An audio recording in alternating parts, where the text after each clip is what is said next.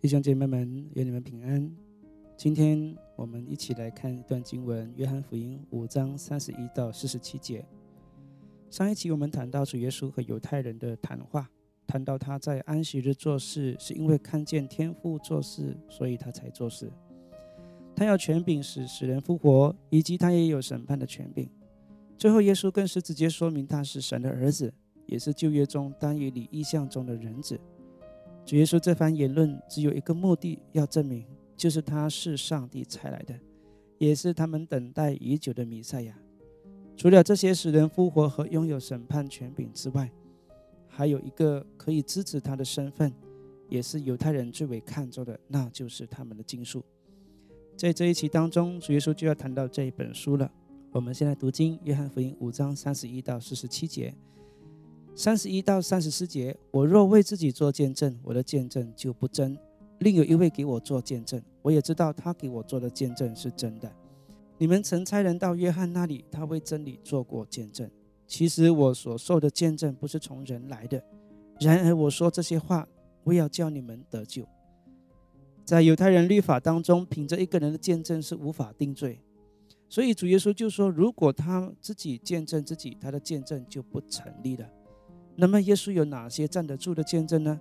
在这里，耶稣提了一个人名——施洗约翰，因为施洗约翰在为他施洗的时候，见证说他是上帝的羔羊，是除去世人罪孽的。当时也有许多法利赛人和文士去接受洗礼。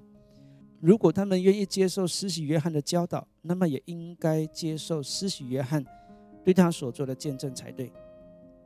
三十四节说：“我所受的见证不是从人来的。”希腊原文旨意是：“我不从人领受见证。”意思是主耶稣不必依靠从人而来的见证。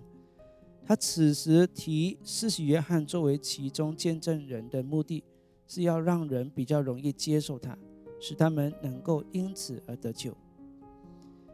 三十五至三十八节，约翰是点着的明灯，你们情愿暂时喜欢他的光，但我有比约翰更大的见证。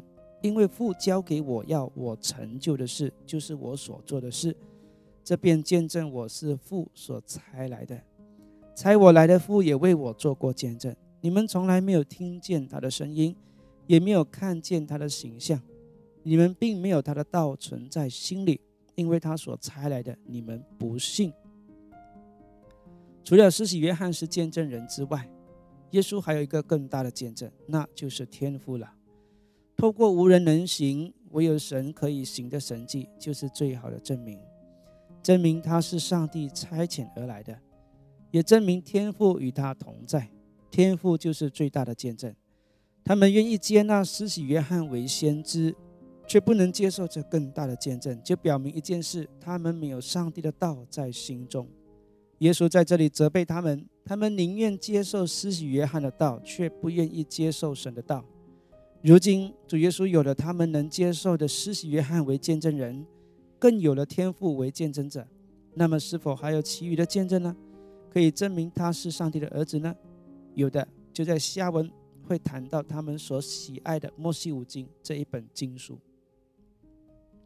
三十九至四十节，你们查考圣经，因你们以为内中有永生，给我做见证的就是这经。然而你们不肯到我这里来得生命。圣经指的就是当时的旧约圣经，在耶稣的年代，旧约圣经已经编制完成了。主耶稣也曾经在会堂里读以赛亚书，在众多旧约书当中，最为看重的是摩西五经。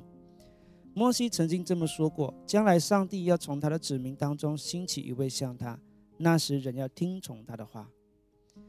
耶和华你的神要从你们弟兄中间给你兴起一位先知像我，你们要听从他。生命记十八章十五节。耶稣所做的神迹奇事，还有谁能与他相比吗？若没有，那么摩西预言的这一位就是他了。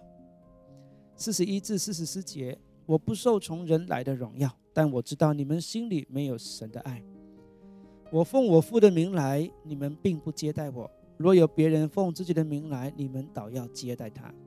你们互相受荣耀，却不求从独一之神来的荣耀，怎能信我呢？爱神的必爱神所爱，但耶稣见证他们心中，就想要杀他了。所以他们心中根本没有神的爱。爱是不加害于人的，恨与杀害都是出于魔鬼的本性。为什么耶稣不接受从人来的荣耀呢？因为人的荣耀是虚假的，充满着各种私欲和利益在内。在当时的大祭司已经不是亚伦的后裔，而是委派指定。当时人们为了能得到大祭司这份荣耀和能从中获利而暗斗，讨好在位者以获得殊荣。在这属灵又神圣的职分上，已经偏离了上帝设立大祭司的意义。当时将耶稣定罪的关键人物就是大祭司。既然从人而来的荣耀是如此的，那么主耶稣又何必需要人的荣耀呢？这也就是为何主耶稣说他不愿从人来的荣耀。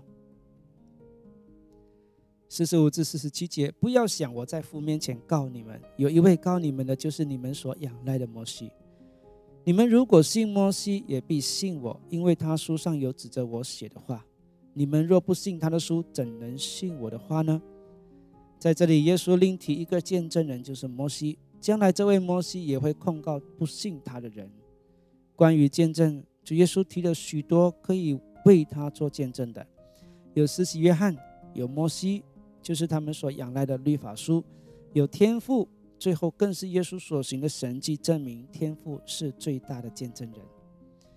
主耶稣每提一个见证，就加上一个定罪。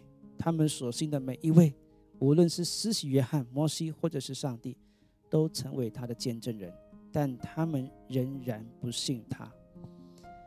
好，这是今天的读经分享，我们先谈到这边，我们下期再见。